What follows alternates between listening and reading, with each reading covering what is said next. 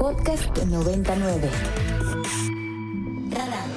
Personajes y análisis para entender mejor a México y el mundo. Con Mario Campos.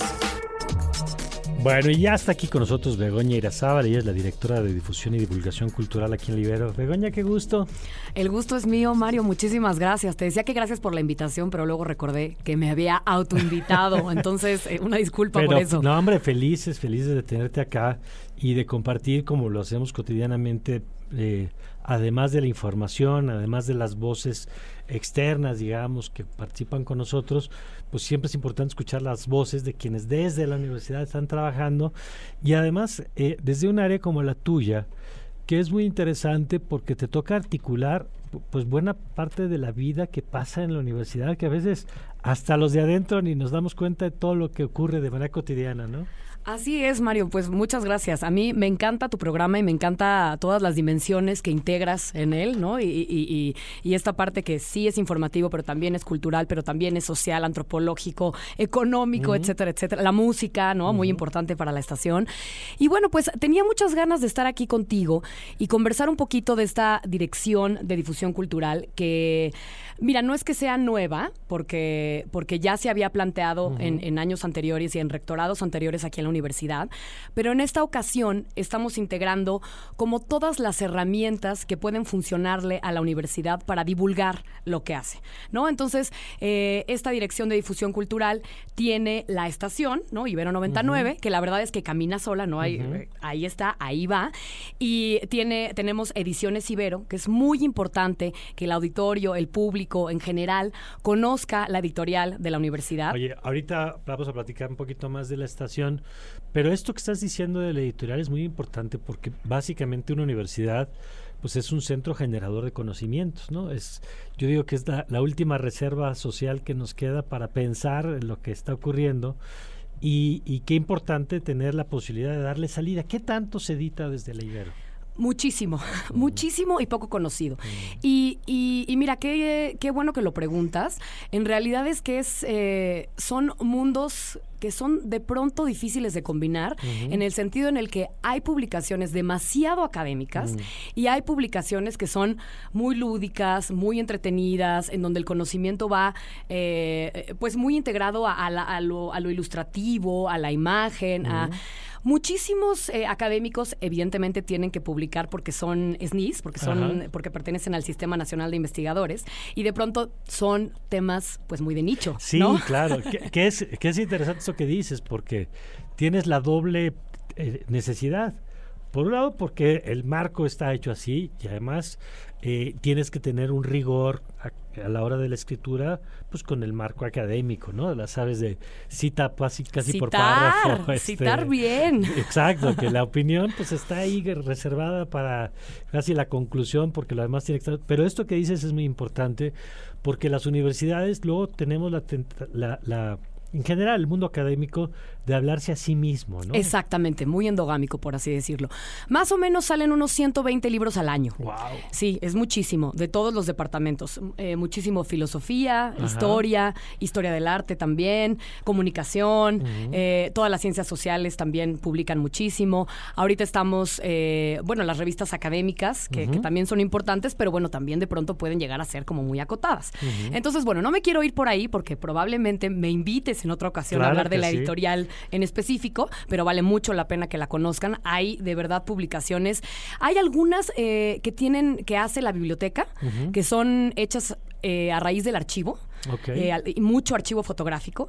Hay varios álbums fotográficos maravillosos de la Ciudad de México de, siglo de inicios del siglo XX. O sea, una verdadera maravilla. Y no se sabe. Entonces, bueno, lo dejo ahí en una, como una semillita. Eh, entonces, bueno, la estación, Ediciones Ibero, y esta parte de la oferta cultural que brindamos a la comunidad universitaria, que se divide también en tres. El programa expositivo, todas las exposiciones que tenemos, la Galería Andrea Pozzo que tenemos aquí en la universidad, Que es la que, para quienes no la ubiquen, está entrando, ¿no? Entrando por la puerta, 3, exactamente, donde están los lobos. Ahora tenemos una exposición de los 80 años de la Ibero. Ah, Entonces, bueno, también cuando, si les interesa, pues muy bien. Y eh, los talleres culturales, ¿no? Toda esta, lo que tú decías, cómo enriquecer la vida universitaria de las, los estudiantes y todo el personal, ¿eh? incluso los egresados, o sea, y, estamos también enfocándonos o queremos enfocarnos en la gente cercana, en la comunidad, en Santa mm. Fe, y también en los que quieran subir, ¿no? Ser un, de alguna manera, un centro cultural del poniente. Y finalmente, las presentaciones artísticas, teatro, danza, etcétera, etcétera. También es muy activa esa parte. También es muy activa. Bueno, quisiéramos que fuera más y en eso estamos. Entonces, bueno, eso, bueno, parezco que estoy prometiendo, ¿verdad? No, pero no, pero, pero es parte del trabajo que se está haciendo. Y decías el tema de la estación dentro del conjunto eh, y, algo que, hemos platicado, y lo decías ahorita que estábamos aquí en cabina, que me parece muy interesante, es, decías que, que hay veces que uno se construye su propia noción de lo que debe ser un espacio. Exactamente. Eh, y lo hace pues como lo entiende que lo hace. Aquí, por ejemplo, eh, siempre decimos que construimos un espacio informativo des, no para la Ibero, sino desde la Ibero. Exactamente. Y que eso implica pues que el tipo de notas a las que les damos más peso, pues tiene que ver con la agenda social de la universidad, por ejemplo, ¿no? Que los temas de derechos humanos pues van a ser más importantes para nosotros que a lo mejor para un espacio informativo que tiene una lógica más comercial, que de pronto el tema de derechos humanos no va a ser prioritario. Pero tú traes una pregunta aquí muy interesante, una provocación casi. Exactamente, a mí me encanta eso, ¿eh?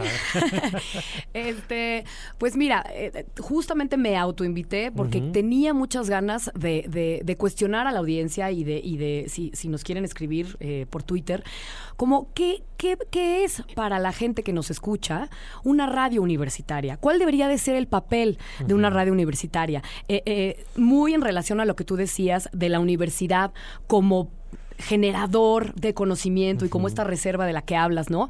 Pero también con esta responsabilidad social y con este FM que, que, nosotros tenemos y que, y que nos permite llegar a muchísima gente que nos escucha en sus caminos, ¿no? Eh, precisamente yo venía eh, con un tráfico espantoso, que ya no quiero ni hablar de eso, o tránsito, como le quieran llamar, y, y, vengo escuchando y de pronto voy cambiando en, en las distintas radios universitarias y me gusta mm. ver estas dimensiones de las diferentes eh, estaciones universitarias, ¿no? Entonces, esa es un poco la pregunta y también, bueno, incluso hasta te, hago la pregunta a ti mismo, ¿no? como, como, como, eh, eh, como estás tú aquí todas las mañanas conversando y vienes a la universidad y ves lo que sucede en la universidad y cómo también eso forma parte del programa, ¿no? y, bueno, no nada más eso, sino la materia del laboratorio radiofónico, que entonces también inserta a, los estudiantes, a, las y los estudiantes en este, en esta, pues a formar parte, ¿no? A hacer, a, aprender haciendo, que eso es muy importante.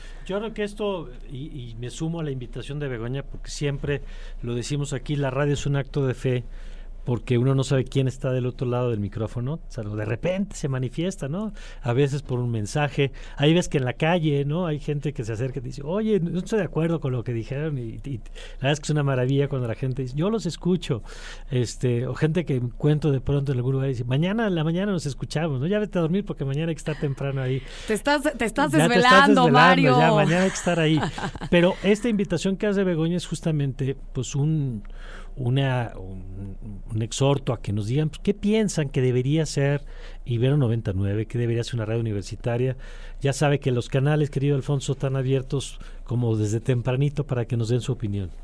Así es, Mario, y pueden escucharnos, pueden escribirnos al 55 529 2599 con esta pregunta que nos haces, Bego, eh, muy acertada y que la gente pueda participar constantemente con estas respuestas. Y lo vamos a estar repitiendo, si te parece, Begoña, en estos días. Me encanta y, bueno, nos quedamos cortos. Yo como siempre me quedo corta porque puedo decir y decir y decir, pero, pero me encantará hablarte de cada una de las, de las de, pues de lo que estamos haciendo. Con mucho gusto aquí seguiremos compartiendo el trabajo que se está haciendo. Gracias, Begoña. Gracias, Mario. Gracias, Begoña Irazábal, es la directora de difusión y divulgación cultural aquí en la Ibero y cerramos ya. Para más contenidos como este, descarga nuestra aplicación disponible para Android y iOS o visita ibero909 FM.